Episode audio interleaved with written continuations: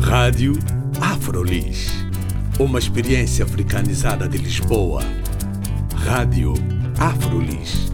O audioblog onde podem saber mais sobre afrodescendentes a viver em Lisboa.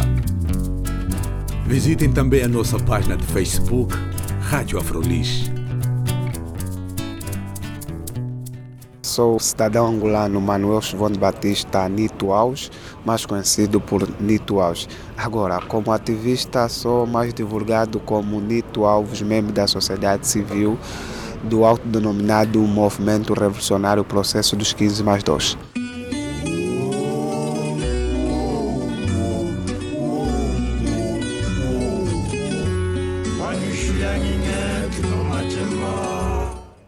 Olá, Nito Alves, muito obrigada por teres aceitado o convite para a Rádio Afrolis. Tu já és ativista há bastante tempo. Eu achei interessante uh, ler alguns artigos sobre ti e vi que tu tinhas apenas 21 anos na altura que o artigo foi escrito. Já sei que já, essa informação já tem que estar atualizada, já, já completaste os 22 anos, uh, mas quer dizer que a tua luta dentro do que é o ativismo começou bastante cedo. A minha luta sobre o ativismo começou na escola Norberto Castro, onde eu praticava futebol e também onde estudava lá na área acadêmica. Quando praticamente tive alguns professores independentes que tiveram contato com o mundo ocidental, né? E também alguns estudaram alguns países de África, como Ghana, Cabo Verde e o Quênia, e praticamente divulgaram para mim alguns websites para fazer pesquisa e título de alguns livros com o nome dos autores para começar a ler, como por exemplo A Purga em Angola de Dalila Cabrita, Álvaro Mateus e também Quando a Guerra é Necessária, urgente de Domingos da Cruz e também Para Onde Vai Angola do meu amigo Domingos da Cruz. Ok, tu já falaste do Domingos da Cruz, mas eu queria mesmo uh, começar no início, porque tu, com que idade é que tu começaste? Comecei praticamente o ativismo com meus 13 a 14 anos, né? E as pessoas não tinham praticamente aceitação nem acreditavam em mim. E quando comecei a criar o meu jornal Mural de Parede, com diversas páginas de jornais privados como Folha 8, Machete, o Agora e outros jornais, notícias, por exemplo, que falam sobre o general Copelipa, Zé Maria Eduardo dos Santos e a sua família, ali o povo do bairro Chimuco, Estalagem Viana, isto em Angola, começou a ter aceitação em mim. E uma das frases que eles tinham dito, não, o jovem Nito Alves não está mesmo a brincar, humildinho, está mesmo a trabalhar seriamente. Significa que a coisa é verdadeira e é de caráter pessoal, mas que dará benefício praticamente a todos os angolanos. O contexto, o contexto Angola quase que foi uh, o impulsionador para tu começares com o que foi o ativismo numa idade tão tenra. Podes falar de como é que tu descreves o teu país, como é que tu descreves em factos? E como é que tu descreverias o país que tu gostarias que se tornasse? Praticamente digo o seguinte: o contexto, conforme diz o velho Maquiavel, os fins justificaram os meios estava num contexto mais violento, a não ser agora, já pequenas aberturas para a sociedade civil angolana, entre aspas também, mas ainda assim naquela época ninguém tinha coragem a assumir publicamente Eduardo dos Santos ditador. Aquela época quer dizer o quê? Tem a ver praticamente com 2009, 10 e 11. Quando saímos na rua em 2011 a pedir o derrube do Eduardo dos Santos. E agora, tu quando, quando eu te pedi para falares do início não é, das tuas atividades como ativista, tu falaste de professores que te chamaram a atenção a algumas obras literárias, não é? Falando dessas obras literárias, e tu chamaste também já o Domingos da Cruz uh, à conversa, e fizeste bem, ler é importante, mas é perigoso, é isso? Hum, em países ditatorial como a Coreia do Norte e Angola, que é o meu país, é perigoso, sim. Eh, vou dar rapidamente um exemplo sobre o livro que estávamos a ler, da, da ditadura à democracia, James Sharp, eh, adaptado pela realidade angolana pelo autor da obra Domingos da Cruz, que ele próprio escreveu, não tem mérito nenhum, como a obra Ferramenta para destruir o ditador e evitar uma nova ditadura. Filosofia política para a libertação de Angola. É perigoso um Estado ditatorial como a Coreia do Norte em Angola, mas ainda assim aconselho as pessoas a fazerem leituras e pesquisa. Ler faz bem à alma e à consciência do homem, mas em países ditatorial como Angola é perigoso. Fomos presos porque estávamos a ler um livro, né? E o livro era, pratica, era praticamente que mostra caminho de uma luta não violenta para derrubar governos ditatoriais e implantar uma democracia séria e coerente num Estado ditatorial. Vocês foram presos, vocês querendo dizer 15 mais 2. Uh, vocês ficaram conhecidos como esse grupo, não é? Quanto tempo é que tu, em particular, ficaste preso? Porque eu sei que vocês tiveram um julgamento que tu consideraste uma fantochada, não é? Uh, mas quanto tempo é que tu, em particular, ficaste preso? Primeiro fui condenado a seis meses de prisão por ter considerado o julgamento uma palhaçada e mantenho as minhas palavras porque o julgamento em Angola é mesmo uma palhaçada. Vou dar rapidamente um exemplo sobre os, os meus colegas que foram condenados a 45 dias neste momento em Angola, estão presos. Né? E quando digo julgamento uma palhaçada, porque juízes devem ser exemplo da democracia e do princípio do direito e não um carrasco criminalista. Fiquei praticamente preso um ano e seis meses. Fui condenado quatro anos e seis meses e depois fui condenado. Fui condenado primeiro seis meses e depois fui condenado quatro anos e seis meses. E na prisão? Como é que vocês comunicaram uns com os outros ou não comunicaram uns com os outros? Como é que foi o tratamento na prisão?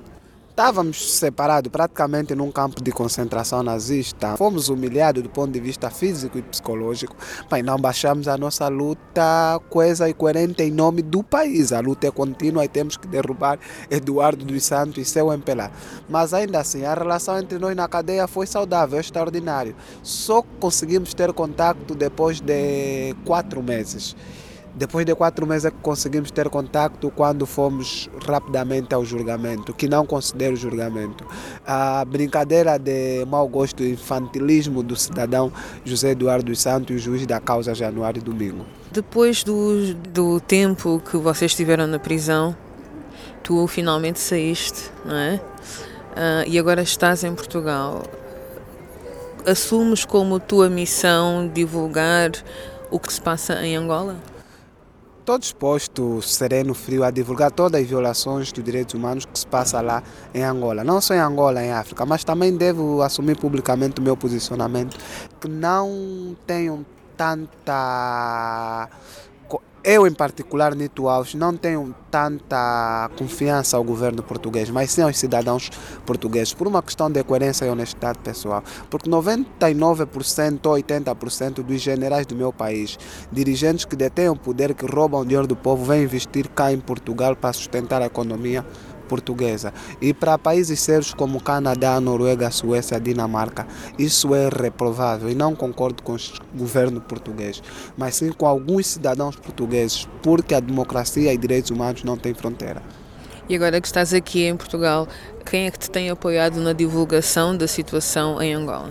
É, o Jornal Expresso, é, a rádio Afronis, e tive contato com o pessoal da Amnistia Internacional, o pessoal do Bloco de Esquerda, outras organizações de pessoas que fazem parte do governo português que não posso divulgar por uma questão de salvaguardar a sua imagem e alguns órgãos de imprensa, como por exemplo recentemente, brevemente, brevemente assim dito, terei contato com o pessoal da RTP África.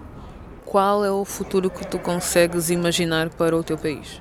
O futuro de Angola depende do próprio angolano. Vou dar um exemplo rapidamente. Estou aqui em Portugal a fazer trabalho sobre direitos humanos, divulgar violações de direitos humanos que se passam em Angola e na África, mas ainda se encontram pessoas presas em Angola. Sete jovens que pediam eleições justas e transparentes em Angola estão presos eh, Angola é um Estado ditatorial, Angola é um Estado selvagem e nós próprios autóctones indígenas devemos lutar pela liberdade de Angola. Queremos uma Angola semelhante do ponto de vista democrático e organizacional dos governantes, semelhante ao Canadá, Noruega, Dinamarca, Luxemburgo, entre outros países sérios como o Cabo Verde em África, que é um exemplo da democracia, não devemos praticamente seguir exemplo do Estado português, conforme nós bebemos sempre da política portuguesa para Angola. Portugal também é um país na Europa disperso com diversos problemas econômicos e políticos, né? Eu defendo, seguimos exemplo de potências sérias no mundo. De Portugal não espera absolutamente nada, porque é um Estado que sobrevive com a economia dos Estados africanos, como por exemplo Angola. 90% dos dirigentes do meu país, falo da cidadã filha do presidente de Angola, Eduardo dos Santos, a Isabel dos Santos, investe aqui a sua economia. Falo do general Leopoldino, né? falo do Copelipa, falo de Zé Maria. Toda essa gente consegue manipular a máquina portuguesa. E não é exemplo para nós seguir pedimos para uma Angola livre. E de, num próximo governo, esse é meu posicionamento, para não ser mal visto, devemos cortar as relações com esse governo que detém o poder cá em Portugal. Não acreditando no Estado português e no que o Estado português, não as pessoas, o Estado português pode fazer por Angola ou pelos preços políticos ou pela situação dos direitos humanos em Angola, a sua visita a Portugal pode ter alguns frutos no que diz respeito à luta pelos direitos humanos que tanto defende? Pode ter algum fruto do ponto de vista do contato estou a ter com várias organizações não governamentais e políticos portugueses, como por exemplo o Bloco de Esquerda e organizações da Amnistia Internacional.